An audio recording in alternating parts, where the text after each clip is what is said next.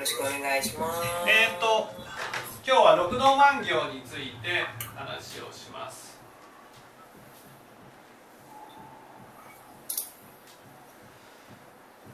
そうだね。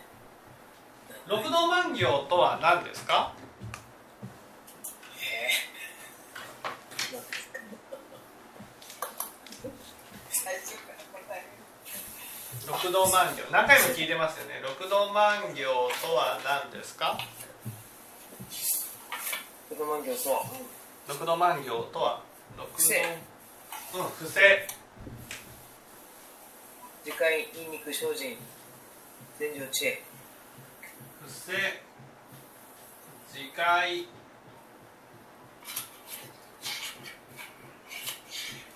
ニンニク精進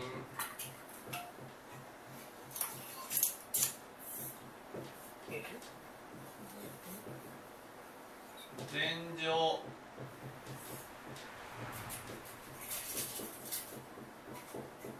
知恵ってことですね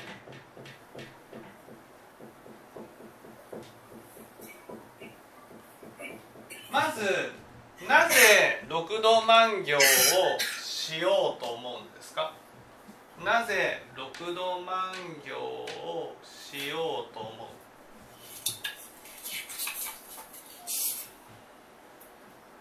う、六度万行をするのはどうして？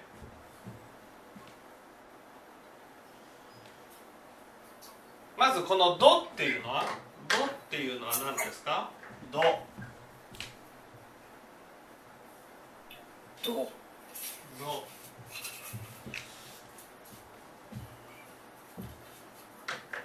渡る。渡る、うん、どこからどこまで渡るんですか、江戸から浄土へ。うんうん、江戸から浄土まで渡ると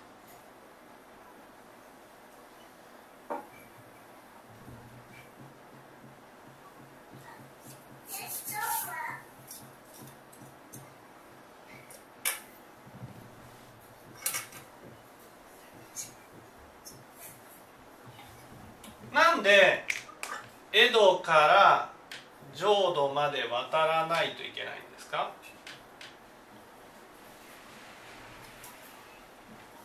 江戸にいたらいいじゃないですか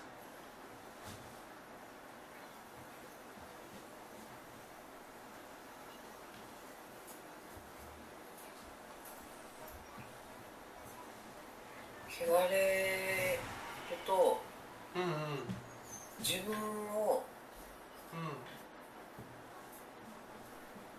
傷つけてしまうからうんうん自分を大事にするためにうんうんうん浄土に行く？浄土を目指す？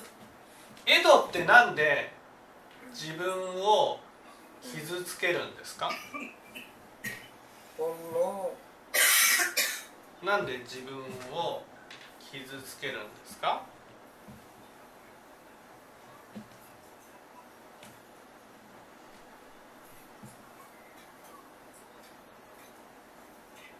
なんで自分を傷つける必要があるんですか、必要があるうん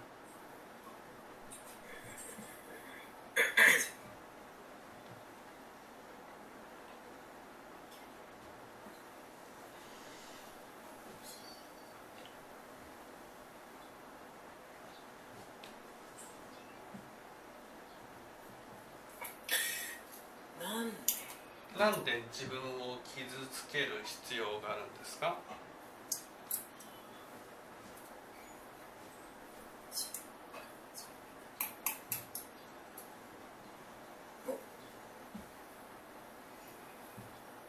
自分をうん自体か。うん、自分を感じたいからです。うん、ということはなぜ江戸では自分を感じないんですか？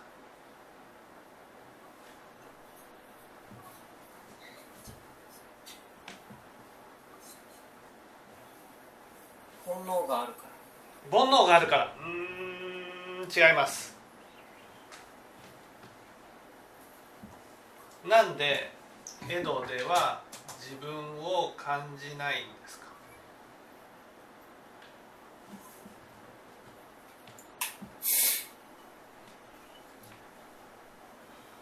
なんでお母さん？なんで江戸では自分を感じないんですか？悪を否定してるんだって。自分の存在が否定されて江戸だとなんで自分を感じないんですかお父さん。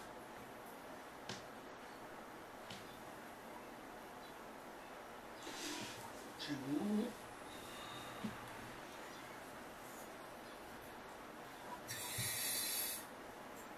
なんだろうね自分を感じないな自分を感じないのは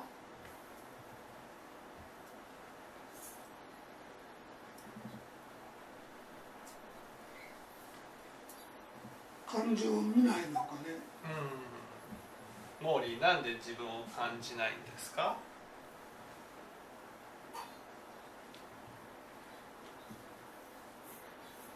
欲にまみれて自分を見てないからですはい。うん。これはですねなんで自分を感じないのかというと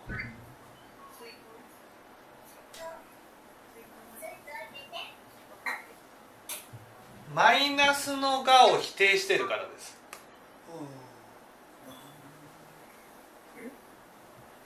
マイナスのがを否定してるからです。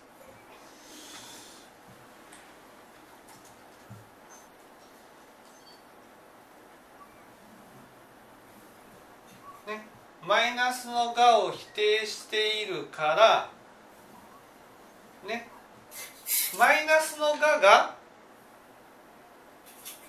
これが自分ですよね。マイナスのががこれが自分なんです。マイナスのがを否定しているからプラスのがが自分だと思ってがをつけてるんです。ね。でもプラスのがは自分じゃないわけですよ。だから人がプラスのがを認めてくれた時には自分がここに存在しているように感じるんです。だけど人の目が他の人に移った瞬間に自分を感じられなくなるんです。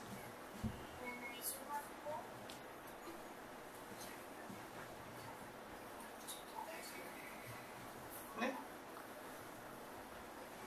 だから私たちは本当は自分ってねどこに何だと思ってるかって言ったらマイナスのがが自分だと思ってるわけ。え思ってるんですか？マイナスのがが自分だと思ってます。自分に対するセルフイメージはマイナスのがの方なわけです。あね。これはどうしてかというとどうしてかというと私たちには煩悩があるからな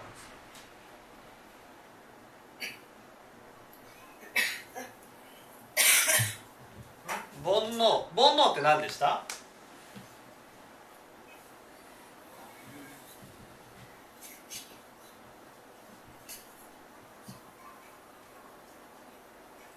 煩悩って。ともこさん何でした？煩何ですか？悩。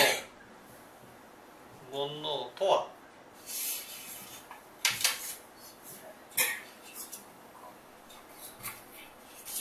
そうなの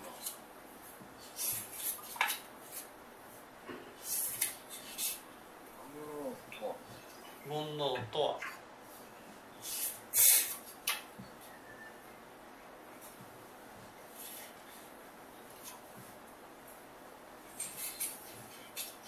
煩悩とは3つありましたよね。あ。翻訳ですか？いや違います。煩悩とは。そうか名門利用ですか？うん。正太名門利用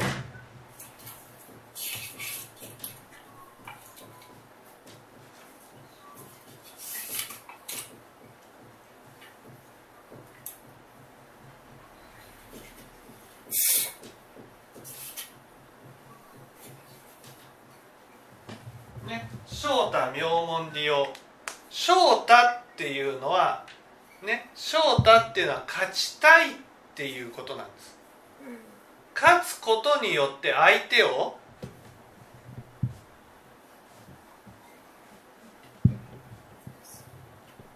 勝つことによって相手を相手より上に立つ。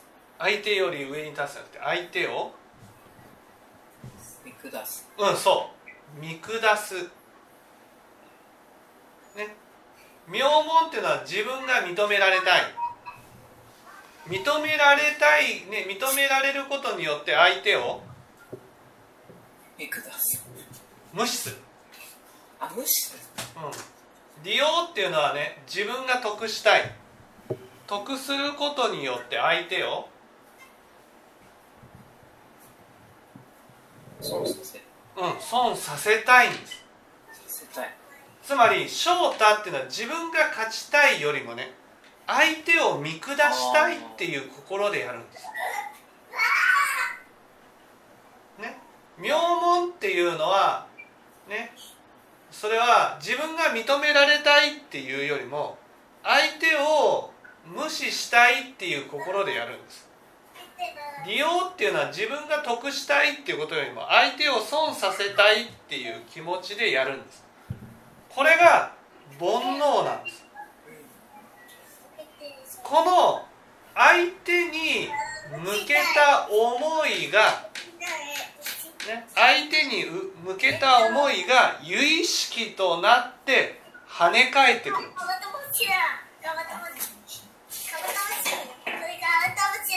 ね、相手に向けた思いが自分に返ってくる、返ってきた時に自分はね自分は価値のないものだというふうに感じるわけです。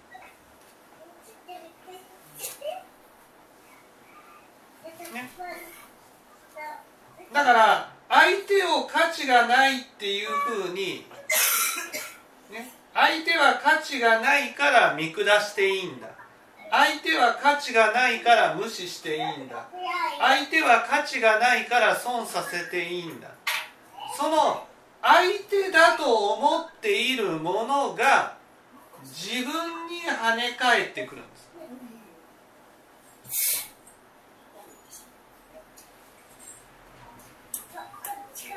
自分に跳ね返ってくる。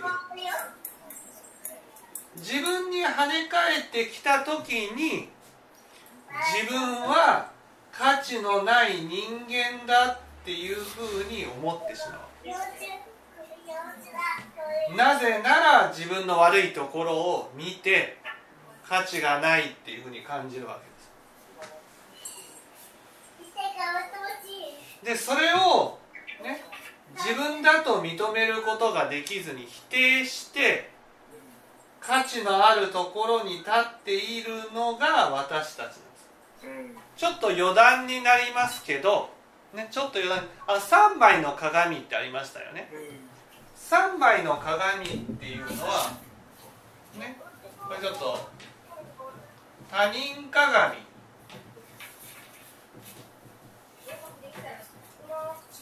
ね、他人鏡っていうのは他人の目に映る自分が自分なんだと思うってこと、他人の目に映る自分がプラスの我であるように演じることを他人鏡っていうんですよ、ね、だから私たちはプラスの我として相手に認めてもらおうとして、ね、自分をよく見せようよく見せようとするんです。でもよく見せようとすればするほど、ね、悪い自分を否定するわけです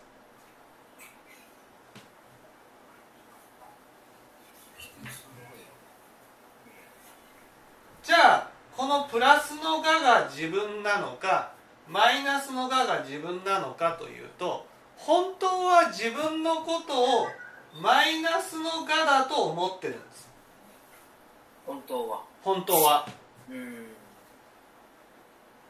だけどマイナスのがを自分自身で否定しているために自分はプラスのがだと思いたいわけです。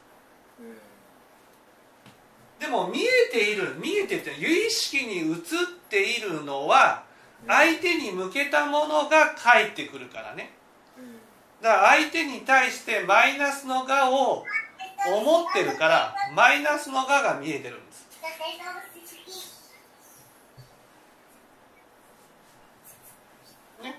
マイナスのがが見えている。そのマイナスのがが見えているのをねこれを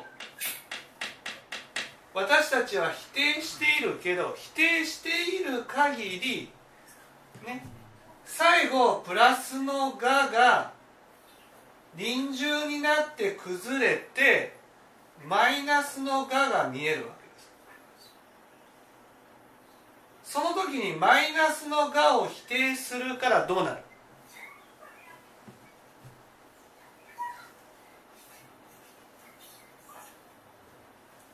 どうなのどうなる？マイナスの「が」も否定してるから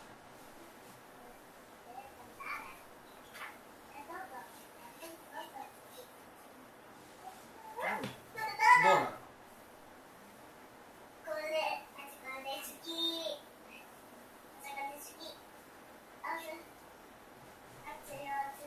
どうなるんでしょう。どうなる？毛利。うん。私がなくなる。ああじゃあ。違う。お母さん。いいですか？臨終になるとこのプラスの「が」が崩れるわけです。このことが十二因縁で教えられてるんですね。十二因縁っていうのはプラスの「が」が自分だと思って一生懸命根拠を集めていくわけですよ。一生懸命だけど死んでいく時にはプラスの「が」である根拠が全部崩れていくわけです。残るのは有意識なんです有意識。有意識っていうのはマイナスの「が」が自分だというものを見せてくるものなんです。だからマイナスの「が」が自分だっていうことを見せられるのでマイナスの「が」が自分だっていうことが残るんです。だけど私たちはこのマイナスの「が」を否定している。だから自分が何者か分からなくなるんです。分からなくなるとどうする？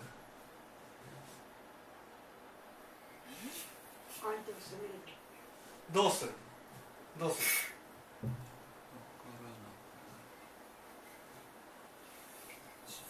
もっと自分を傷つけどうする？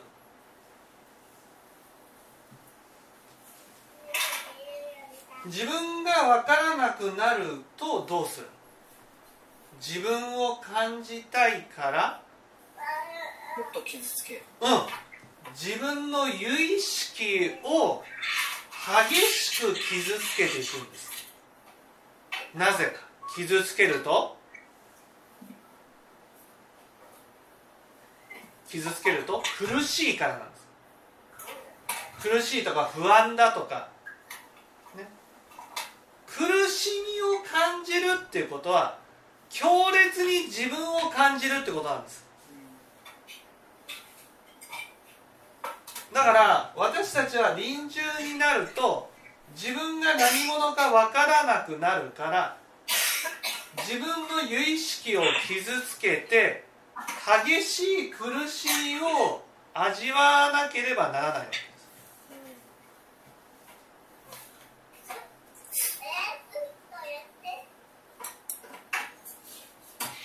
です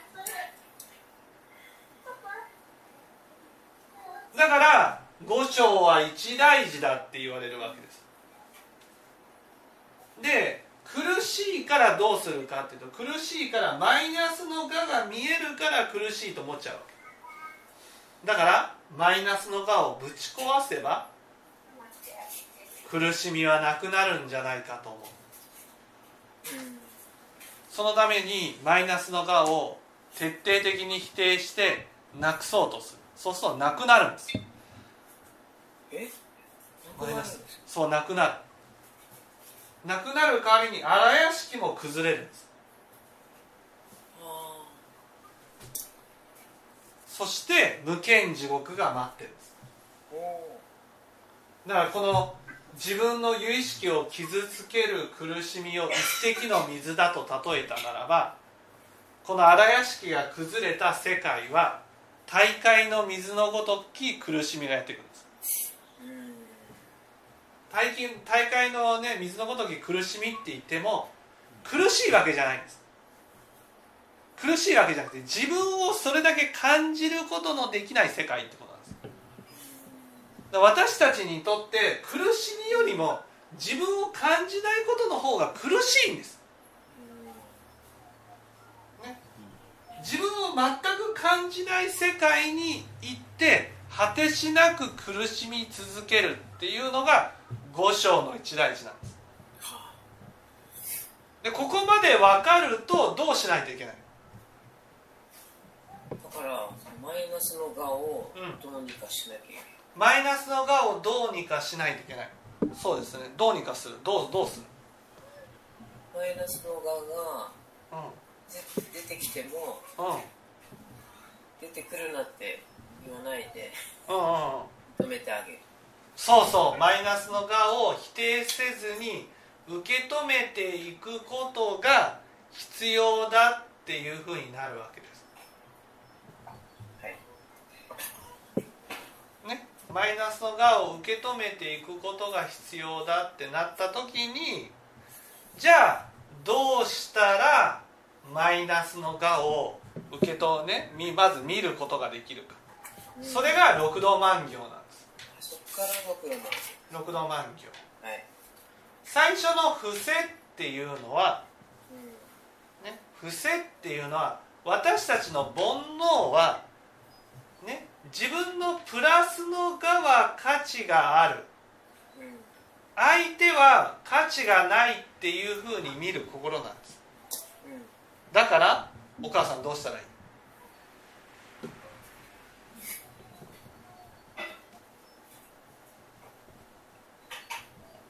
もう一回言ってくださいい？ね？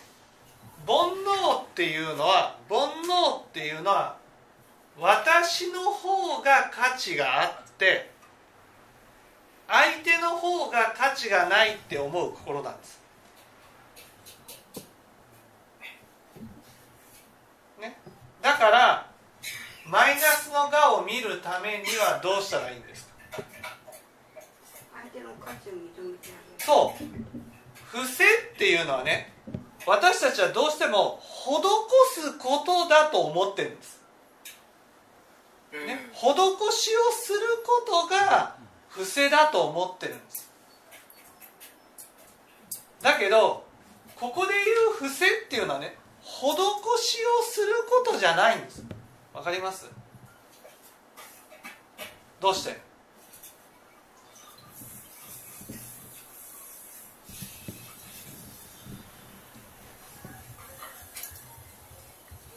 どうして施しをしようと思うと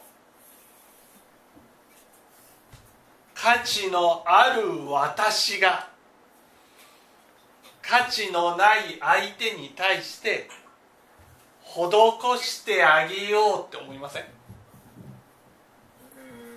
そのその時点でなんかダメですよね。そうそうそうその時点でダメなの。そう私たちが施しをする時にはね例えばねキャバクラに行ってですよ「ね、ほら姉ちゃんにたくさんご馳走してやるわ」っていうその気持ちはですよ。そのお姉ちゃんたちがね「わあありがとう匠君ありがとう助かるわ」みたいなね。もうなんていうのこう持ち上げてほしいからですよね。私が価値があることをみんなみんな認めて認めて認めてっていううーんそれ普通じゃないですよね。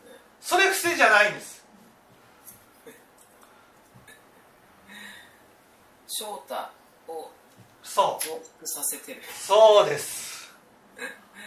ある団体でねたくさん施しをするとね表彰状がもらえるんです。ああね。不正ですよね。いや全然そこそこダメです。よねそうそうなんです。私たちは自分が価値があることを証明しようとして施しをしてしまうんです。だからだから最初になぜ六度万行をしなければならないかっていうことを話をしたんです。ああありがとうございます。なぜですか？お母さん相手の価値を止めるうんななんで六度万行しないといけな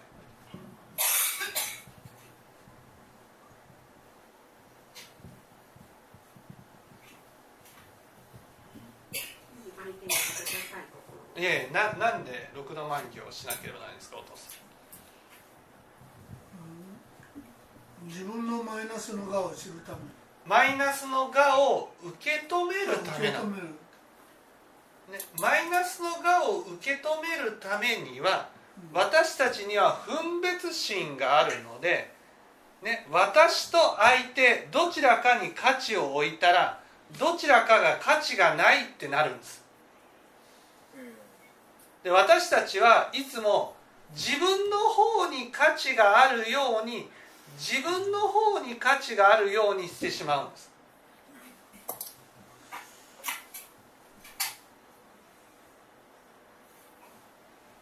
ね、だからその他人鏡でもね自分がね自分が価値のある人間だということを認めてほしいからだから健全精進を表すん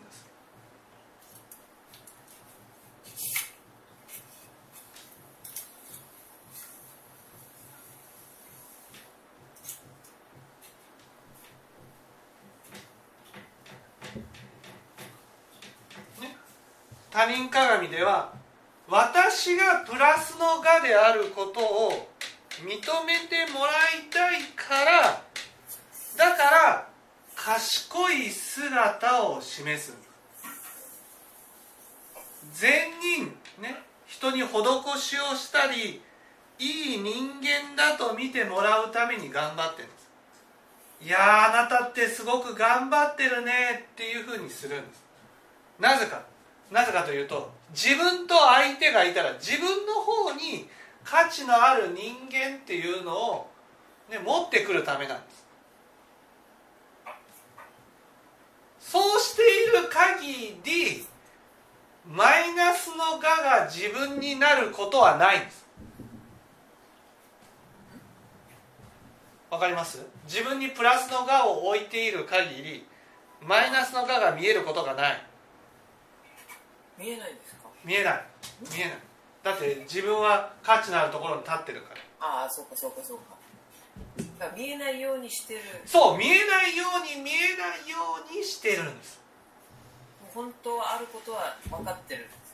本当はあることは分かってる。本当はあることっていよいよいよいよね死んでいく時になってこのプラスの我の根拠が全部なくなって初めてマイナスの我が見えるんです。怖いですね。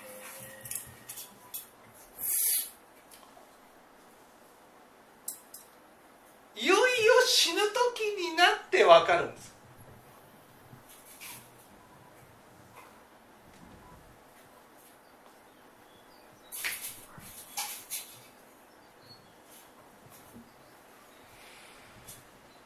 そこで思いっきり否定意識も傷つけてめちゃくちゃ苦しむんです。お母さん分かりました？何が？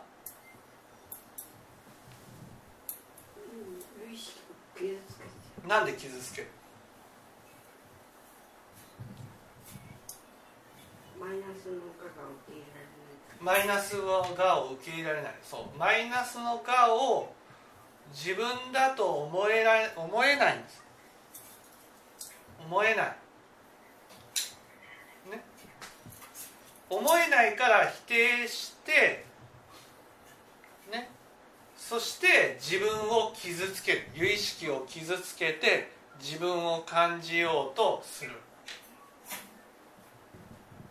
ね。お母さんならイライラするとか。イライラするっていうのはマイナスのがが見え始めた時なんです。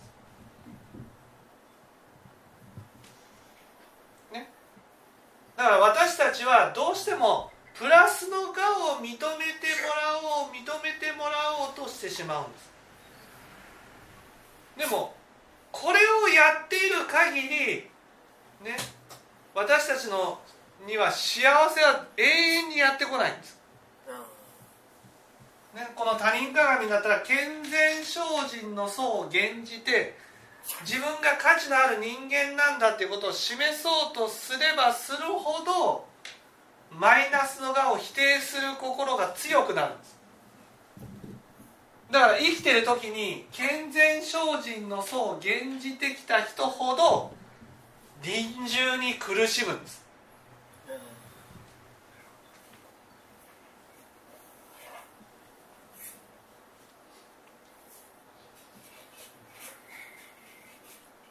そこでこのことが本当に分かったらもう何とかしてマイナスのがを受け入れるしかないってなるんです。ね。だから伏せをする。伏せって何か。伏せっていうのは？伏せ伏せっていうのは？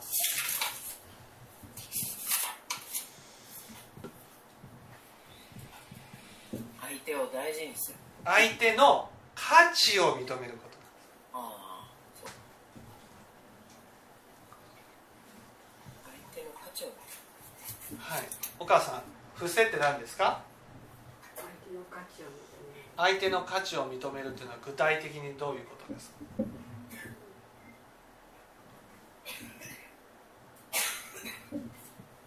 お母さんだったら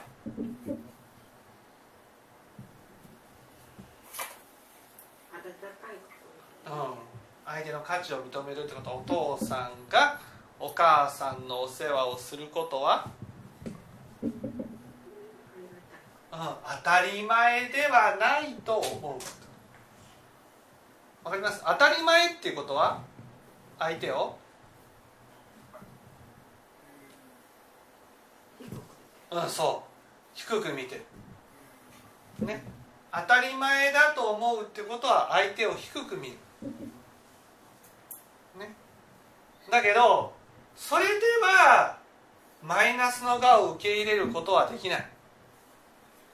そこで相手に価値をね相手の価値を認めるっていうことが不正なんです、ね、相手が賢い姿をしたら賢い姿をしたら相手が？相手が。褒める。褒める。そうそうそう。相手が良いことに励んだら？感謝する。そうそうそう。相手が頑張ってたら？褒めてあげる。そうそうそうそうそう。あそれが不正ですか？それが不正ってことですだから翔太ね。翔太。翔太っていうことは相手に上にしてあげるってことですよね。名門っていうことは相手の価値を認めてあげるってことです。そして利用ってことは相手のためなら喜んで苦労を求めるってことですを求める。そうそう。それが不正なんですででもどうしてもそれをやろうとするとうん。うんとななんていうのかな。自分のその嫌な部分をうん。変えたくてやってるんだっていう、うん、と無意識のうちに、うん、あ難しいな。いやこれね嫌な部分を変えたくてやってるわけじゃないんです。うん。嫌な部分を受け入れるためにやってるんですああそうそうそう。そうそうそう。もともとあるんですもともとあるんですそうもともとある。をその気持ちでやっても大丈夫ですか？あその気持ちを嫌な気持ちがあったとしたらその気持ちを反省していくってことが大事なんです。ああそっか。反省しながらもうん。こういう気持ちがあるからうん。おでこ消したらあとおでこ消してあのなんかじゃあちょっと休憩しましょうか。はいすいません。はいちょっと長くなりましたから。はいどうもありがとうございます。